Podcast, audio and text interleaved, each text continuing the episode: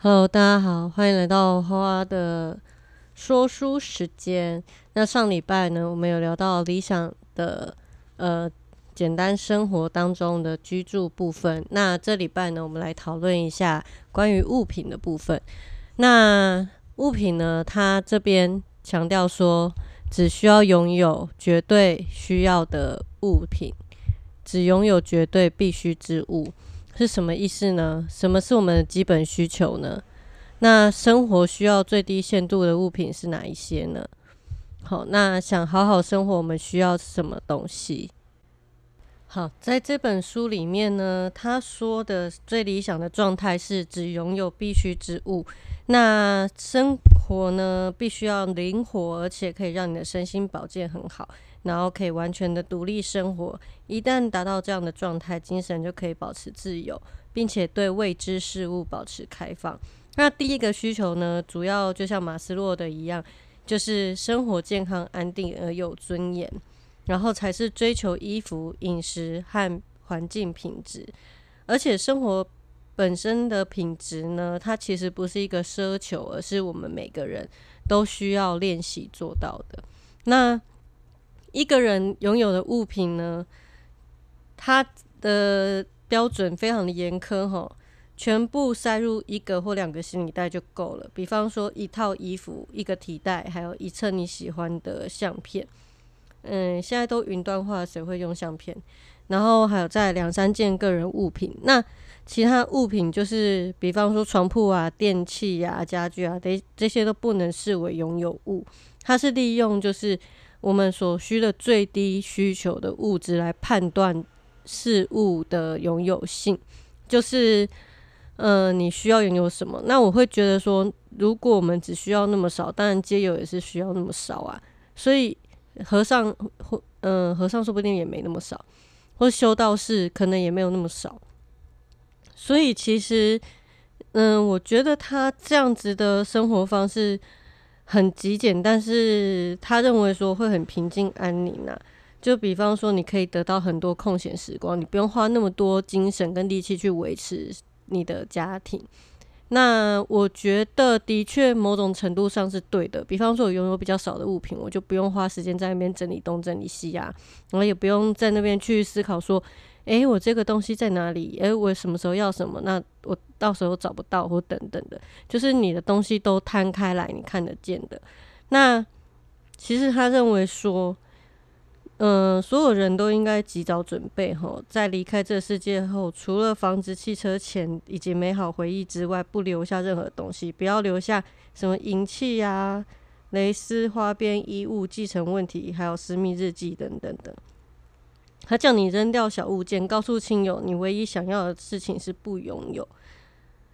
嗯，就是他的概念就是说，其实你拥有那么多，你只增加自己的困扰，然后你增加自己的困扰，你就会花很多时间去烦恼，烦恼这些有的没的事情。这个东西要留，这个东西不留，然后你生活当中也会留下很多不必要的人事物，让你感到烦恼。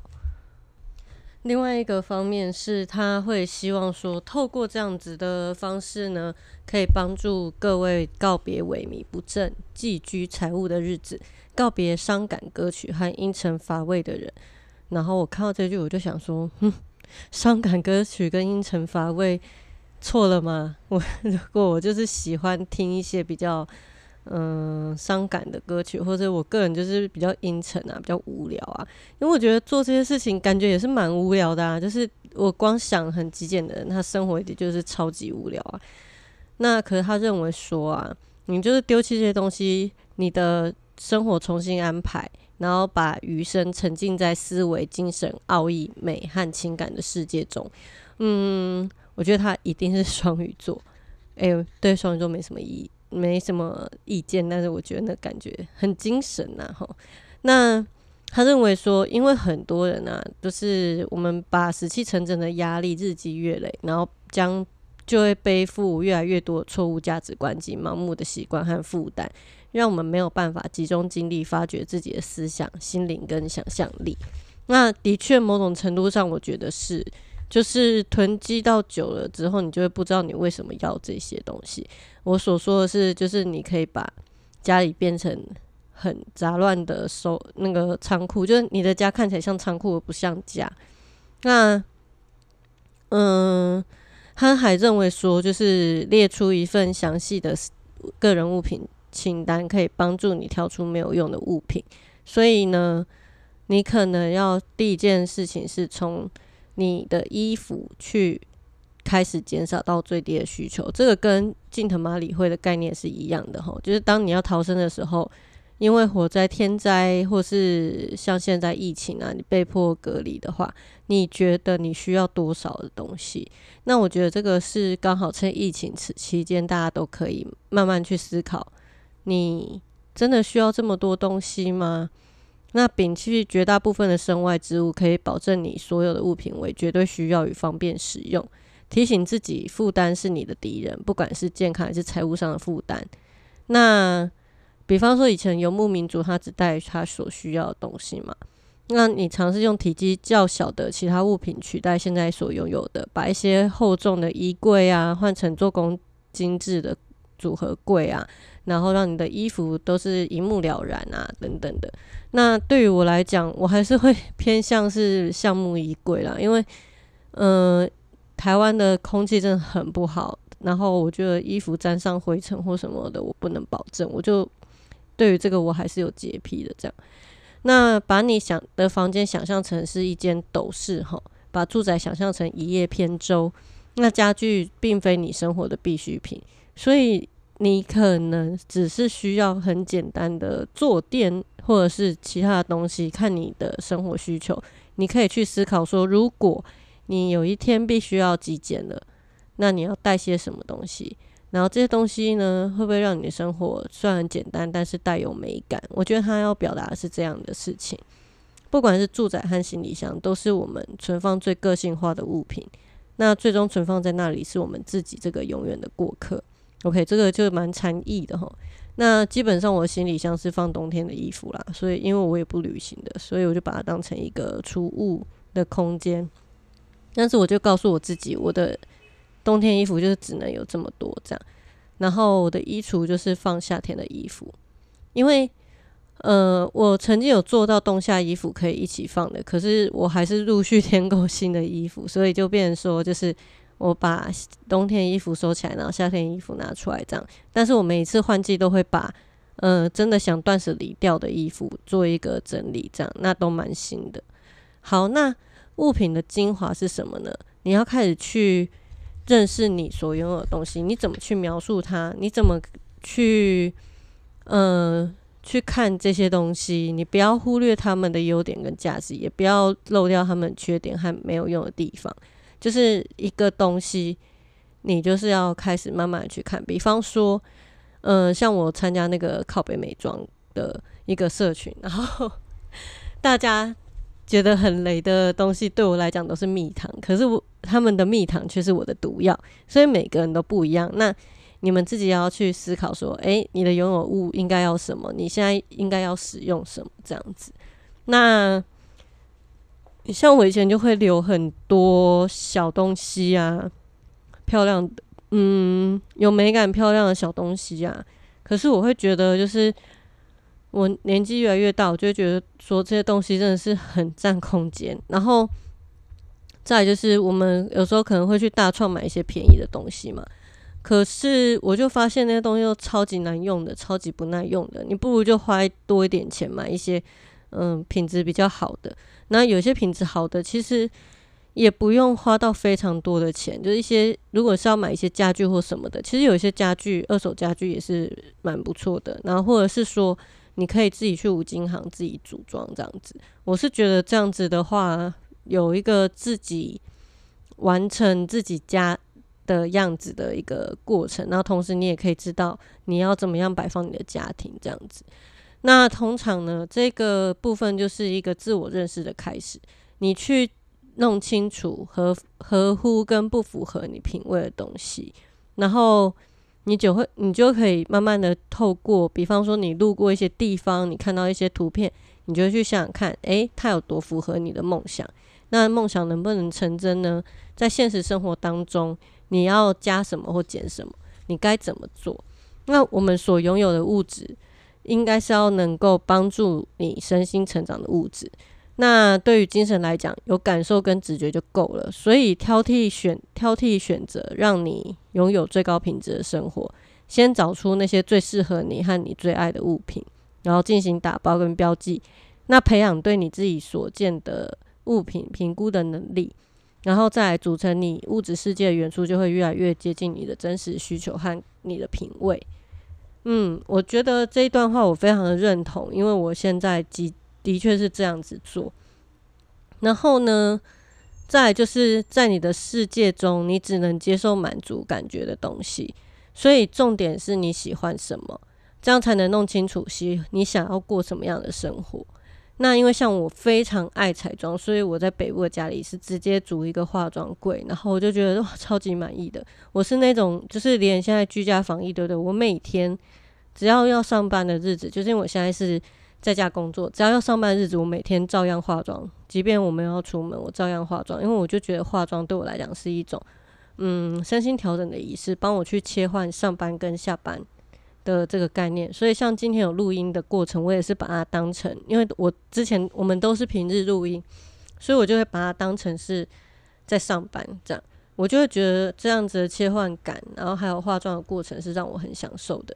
那每个人去享受的东西都不一样，所以有些物品啊，如果不能让我们感受到真正的愉悦，它就会让我们无精打采、郁闷沉重。而且这些物品有可能有时候会让我们很烦躁啊，或者让我们很生气啊，然后我们内分泌系统就会分泌有毒物质嘛。比方说，呃，我之前我把我的乐器送给我学弟了，然后在给我学弟之前呢，我真的就是觉得，我真的不知道处理要怎么处理它，它对我来讲太有情感了，它承接了我很孤独的一段时间。可是我现在，我就看到那个乐器，我就会想到我我无法完成的音乐梦，我就会觉得很愤怒。同时，我也愤怒我自己没有时间跟没有力气，也没有心神想要继续玩音乐这件事情。然后我就会觉得我好像变成一个很无聊的人，我就开始自我贬低，就会有很多情绪上面的不舒适。然后如果我忧郁症来的话，我就会觉得天哪，让我死掉算了，就是真的就是非常有害。然后后来我把它就是本来是想说借放在学弟那边，然后有空再请他维修，然后如果不错的话就可以把它卖掉。反正他要怎么处理我都觉得没有关系。那其实我这样的行为是非常不不负责任，就是让他来帮我处理我的情绪。其实呢，嗯，我也可以捐给学校啊，捐给一些机构，让。嗯，有想要学的小朋友有一把很好的琴嘛？但是我觉得我自己私心还是有一有一天就是想说可能会用到吧，就先放在别人那边，至少我暂时看不到，我很安全，我很有安全感，而且我情绪上很宁静这样子。那我也不想让俗气和过时的物品侵占我的空间，比方说我的房东给我的拜拜用的。客客厅的桌子是拜拜用的那种铁铁桌，这样，然后还有很怂很重的椅子，所以其实我后来就买了一个小小的小小的矮桌跟一个合适椅，然后我就觉得哦，超超级费，超级爽。那其实这样子对我来讲，就是诶，原来我是喜欢这样子矮矮的家具，然后我也觉得这样子可以让我感受到放松。那再就是选择有用啊、兼顾跟符合人体工学还有多用途的物品会比较好。那用顺手物品也很舒服，比方说像我以前就是很喜欢买买马克杯跟水壶啊，但是其实我常用的水壶就是叉叉工坊的一个运动水壶，就是我几乎每天都拿那个来用，因为就是它很透明，然后我就看看得到我里面有多少水，这样我基本上是用那个。那当然，我有买 Hide Hide Hide Hide，就是那个嗯加州的那个品牌吧的那种比较贵的保温杯。那可是我不会不用它，我还是会用它。比方说我在办公，或是我现在录音，我需要保冷，我需要我饮料保冷，我就会把饮料倒进这样子的杯子里面，然后插个吸管就可以用了。然后它吸管也是它附的吸管，所以就不会拿多余的不必要的免洗吸管这样子。好，那再来就是马克杯的部分，因为我以前会收集马克杯，我真的对于收集杯子这件事情，我也是很很夸张。可是后来我看到一篇文章说啊。你如果没有地方可以展示这些杯子，那你收集干嘛？因为我全部把它放抽屉里面，我就觉得，对它就是占我的空间啊，所以我就把一些像是星巴克杯子，我就把它卖掉。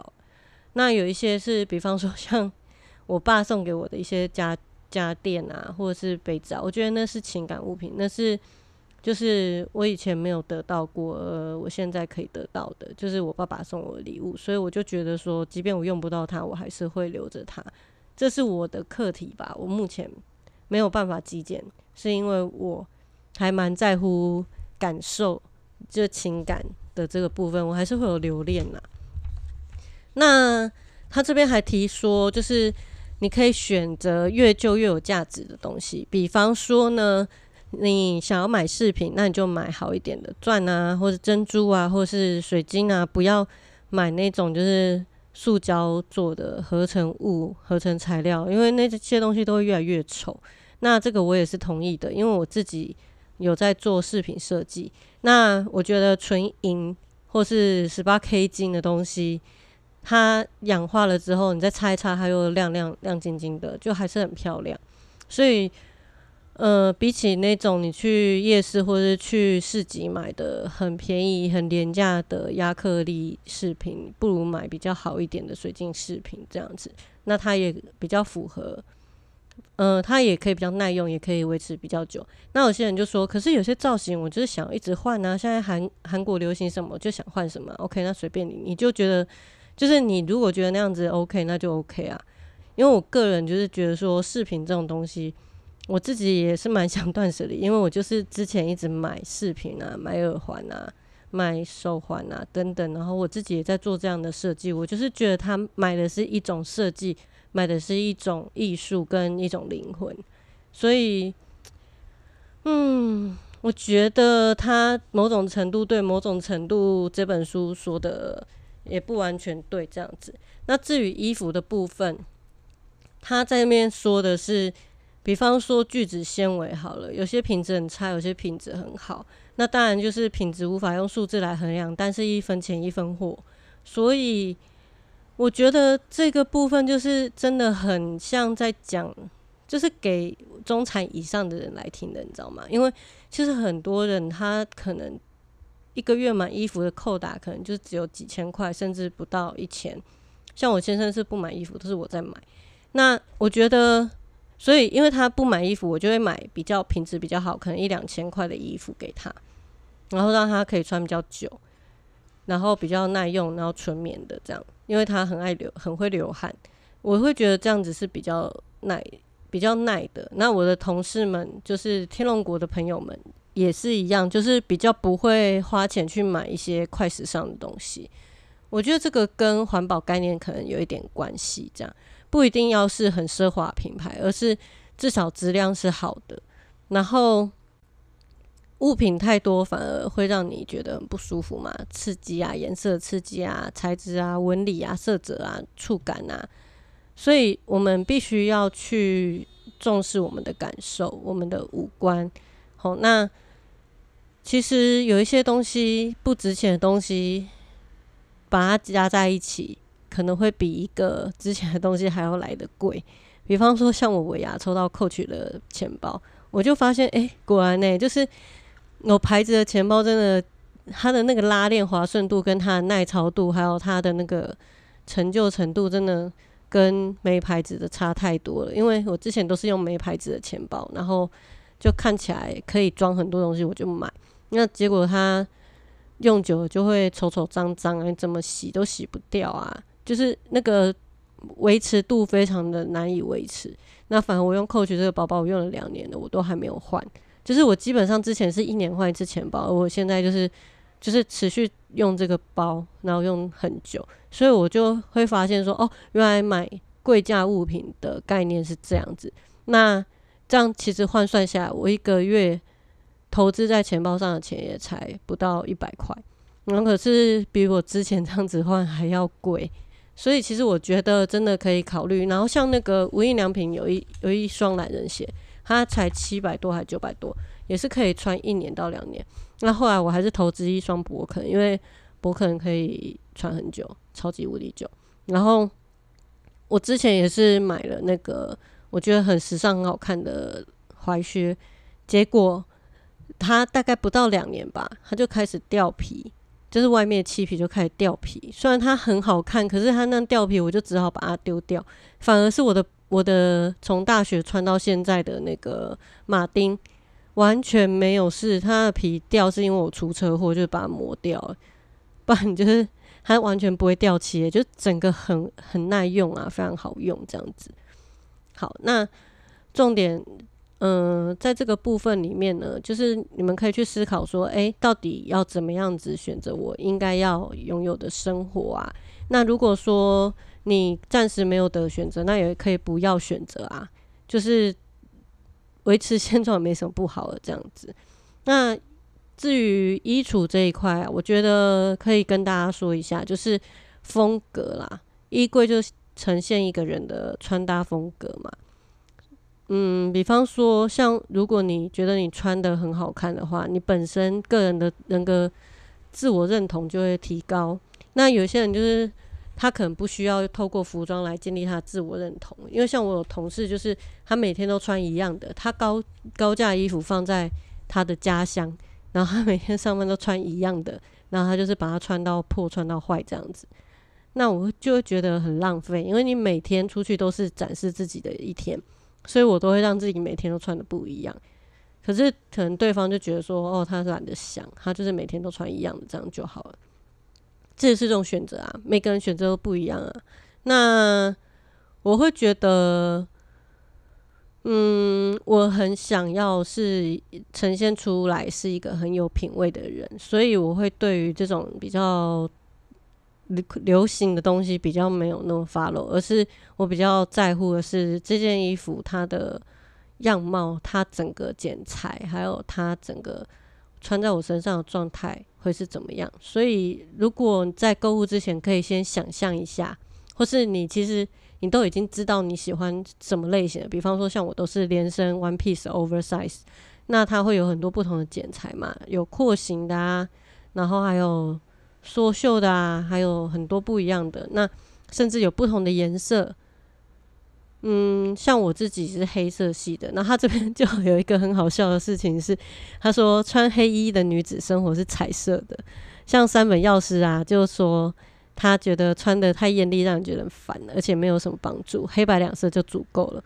然后我完全可以同意，因为我衣服主要还是黑白两色跟土色、米色、灰色这样子，就是那种非常本质大地色，就是跟我的肤色跟头发、眼睛去相配。然后，比方说，我很喜欢在我头发上换颜色，所以我的衣服如果是纯白或纯黑或是纯灰，就是单一颜色的话，会让我整个人。是跳出来的，因为我的重点在我的头部、我的眼妆、我的发型，所以各位，呃，各位听众可以去思考一下，你想要呈现的是怎么样？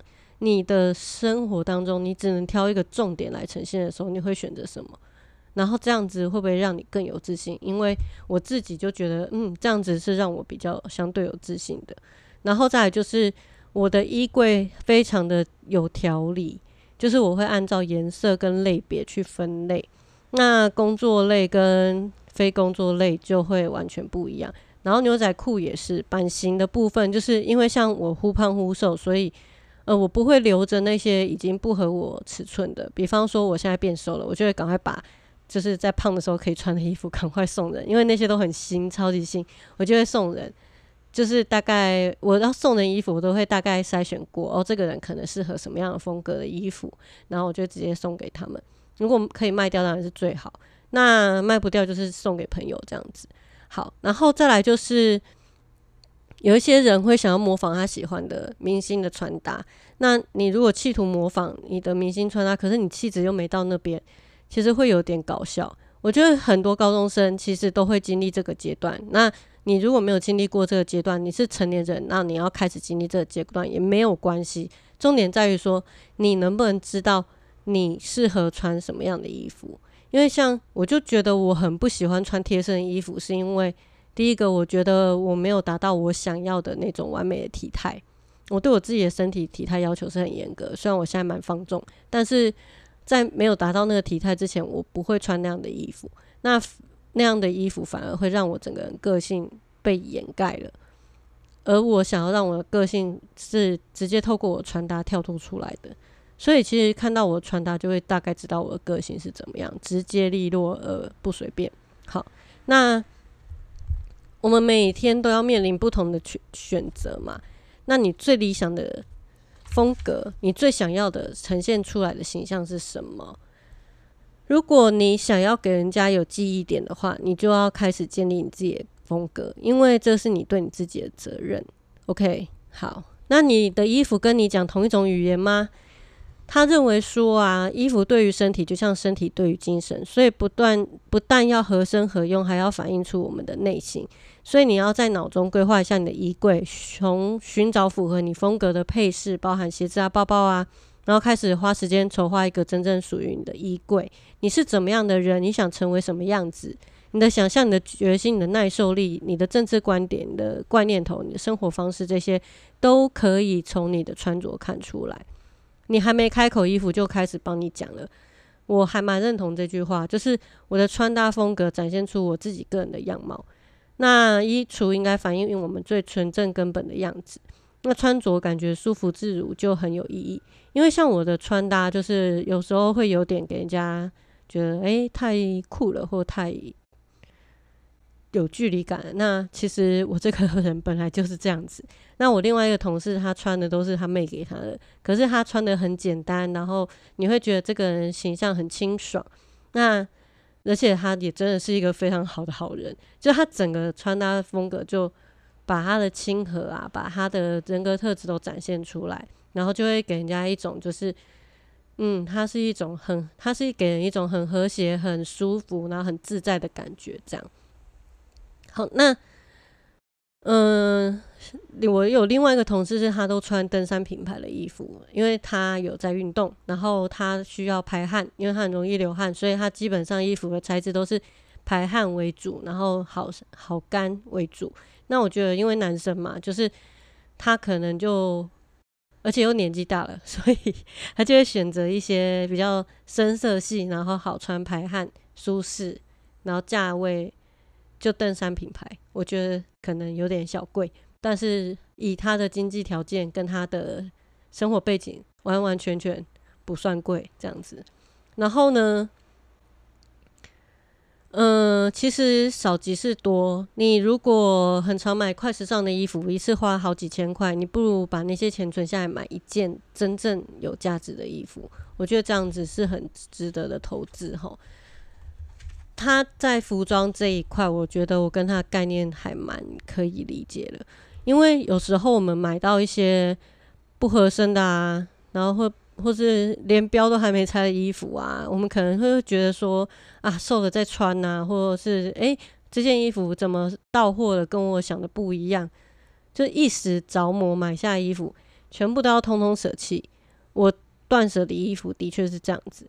就是要找到最完美那套衣服，就是让我自己穿起来好看，而不是我穿了之后我就觉得啊很普通诶，就是嗯 not bad，可是也没有到好这样子。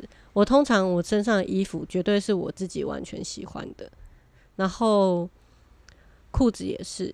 那比方说牛仔裤，我就之前太胖了，然后把那个扣子撑爆。我就花很多次的钱去修改那个扣子，然后到现在还是可以继续穿啦。我就是希望能够把那件裤子，那件裤子我已经穿了五六年了，我就是希望一直穿，因为我觉得那件裤子就真的是我很喜欢的版型。我目前没也没找到，就只是随便买到的一件意外获得的很很好收获这样子。好，那其实呢，你必须要有哪些衣服呢？就是几件的保暖的裤子。然后外套跟舒服凉爽的衣服，然后还有一件就是可以去出席一些场合的漂亮的衣服。然后几个 T 恤，还有不同的上衣，这样子，至少要三套完整的套装了。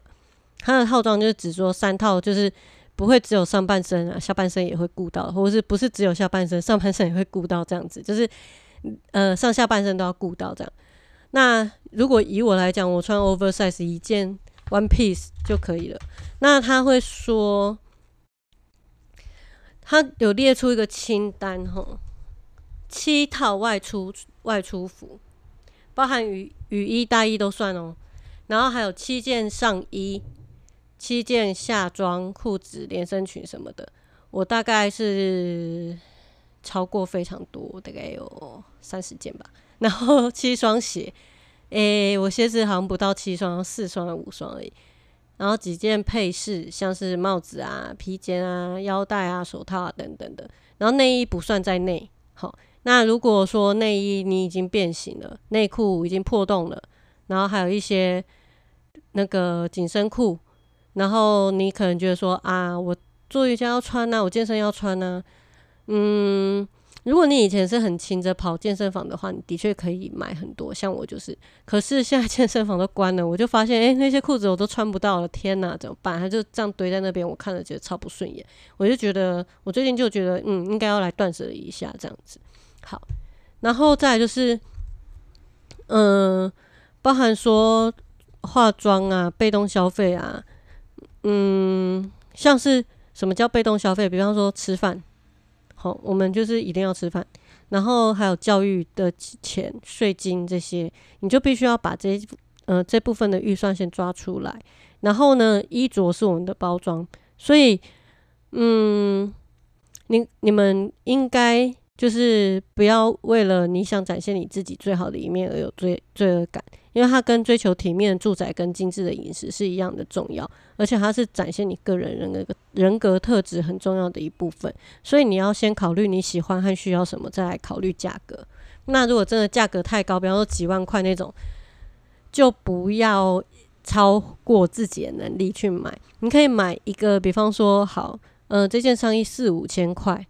像我自己是超过三千块，我就不会买啦。你要设定一个高点，那基本上我衣服一个月购物的钱大概是五千到七千之间不等。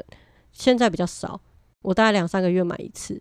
然后鞋子的部分的话，我都是纯粹买黑色的鞋子，因为我觉得它是最好搭的。我不会去买那种。我不会跟流行去买那些球鞋，因为我打从心里就不爱球鞋，我就是一个不爱球鞋的人。所以你们真的要根据你自己的喜好去选择，然后整理你的衣服。比方说你的衣橱是折叠式的，那你就要好好折衣服。你如果是悬挂式的衣橱，那你就好好挂它。然后呢，要保护的衣服你可以装个套子，像我有一些西装外套，我就会装套子。那把过季的衣服放在另外一边，就是把它去做分类。重视你的衣服，就像重视你自己一样，所以你可能可以放一些除虫的东西啊，然后或是放一些香氛片啊，然后让这些东西可以香香的，然后可以有一种高级的感觉。因为像衣架，我以前就是用那种很松很松的那种衣架，我后来就换比较漂亮的衣架这样子。那因为我觉得那样的衣架会感觉像在服装店，然后我也觉得这样子在选择衣服上我会觉得比较舒服，比较好选择。OK，那再是女生的化妆包嘛？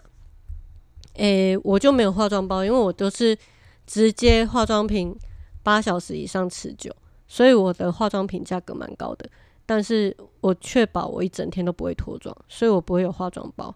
那有些人可能是因为他很常要出勤啊，所以他必须要有化妆包。那你就要去想一下，化妆包里面你可能有需要哪些东西。OK，好，那再就是化妆包，因为它很小，所以你可以去做一些断舍离，觉得诶哪些重要，哪些不重要这样子。OK，好，再手提包，如果你是很喜欢大包小包这样子提着的，那手提包你就要去嗯。想一下它的暗袋够不够？因为像我就很喜欢暗袋很多的包包，然后一个包包就够了。我是这样子的人呐。那有些人就是会买很多不一样的包啊，可能没有隔间，但是它好看，那对我而言，我比较讲求机能性，所以我就会觉得说，嗯，我的包包它必须要符合可以放下钱包、手机、卫生纸、消毒用品、耳机、卡片等等的，就是还有常备药这些，就是我的包包是这样子的。好，然后再来呢，他说一个好用的手提包应该要里外一样漂亮，然后。价格不菲，但外形朴素。写考，我喜欢，我就觉得这一点很奇怪。我喜欢外形华丽又怎样？好，在挂在沙发边或脚边的时候显得美丽大方。哦，我知道他他讲的是那种长长包啦，长形的那种包包，挂在手臂上或放腿上时尽显时尚，触感柔和不刮手，每次使用都可以感受到一种隐秘的乐趣。这个我完全不懂。然后就算改头换面，它还是能够展现迷人的魅力。就是它用了不用了几十年或三四年后，它还是一样新，这样子就可以等待岁月打磨。这样，那你当然是要买名牌包啊，不然嘞。好，然后再来就是 足够中性，可以与所有衣服搭配和谐。我想到就是我以前为了喝喜酒买了一个桃红色的包包，然后那个时候还蛮好看的。可是过了一过几年之后，就发现天啊，它好怂哦！所以我就买了一个 Coach 的包包，就是喝喜酒用的，就是黑色，纯黑色，完全没有其他的那个，就完全没有其他任何装饰，就纯黑色。我就觉得，嗯，这样子我出席这种场合就可以使用这样。然后再皮料很重要，然后不要有涂层，那不怕雨水淋湿。手提包背在肩膀时，背带不要太短，挂在手臂上，提把不能太长。然后底部要有铆钉，可以放在地上不会弄脏，然后适合你的身材，就像大衣和帽子一样，可以凸显你的线条。太小的提包会让你变壮硕，太大提包会喧宾夺主，所以就是要根据你个人的身材去选择。然后不要有硬角，也不要太圆。这个我觉得干他屁事啊！我觉得这个东西，嗯。他讲的是，就是不要买那种特殊奇奇形怪状的包包。可是我觉得有些人就喜欢用奇形怪状的包包来显现出他个人的特质。我觉得这没什么不好，所以这一点我真的不能给他认同，我不给过。好，再来，装满物品的包永远不能超过一点五公斤，就是要简单轻化、轻量化它啦。然后里面放置让人舒服的物品，细节决定你的层次。就是看你要给白还是要老实这样，因为像我的包包超级无敌阳春，就是那种尼龙的户外休闲包，然后很多夹层，放悠游卡、钱包、耳机，然后手机、药品这样。我实在是不懂诶，就是好啦，可能他是走一个比较知道优雅路线的。那我们今天关于一些小东西的部分就讲到这边喽。如果有喜欢的话，再帮我们订阅、按赞、吹五颗星。什么吹五颗星？吹爆五星吹爆！然后我们的频道叫做扣一下 C A L L 底线 H L，在 IG 上可以找得到我们。然后也欢迎也欢迎加入 Telegram 群组，然后跟我们一起聊聊天。那今天就这样喽，拜拜。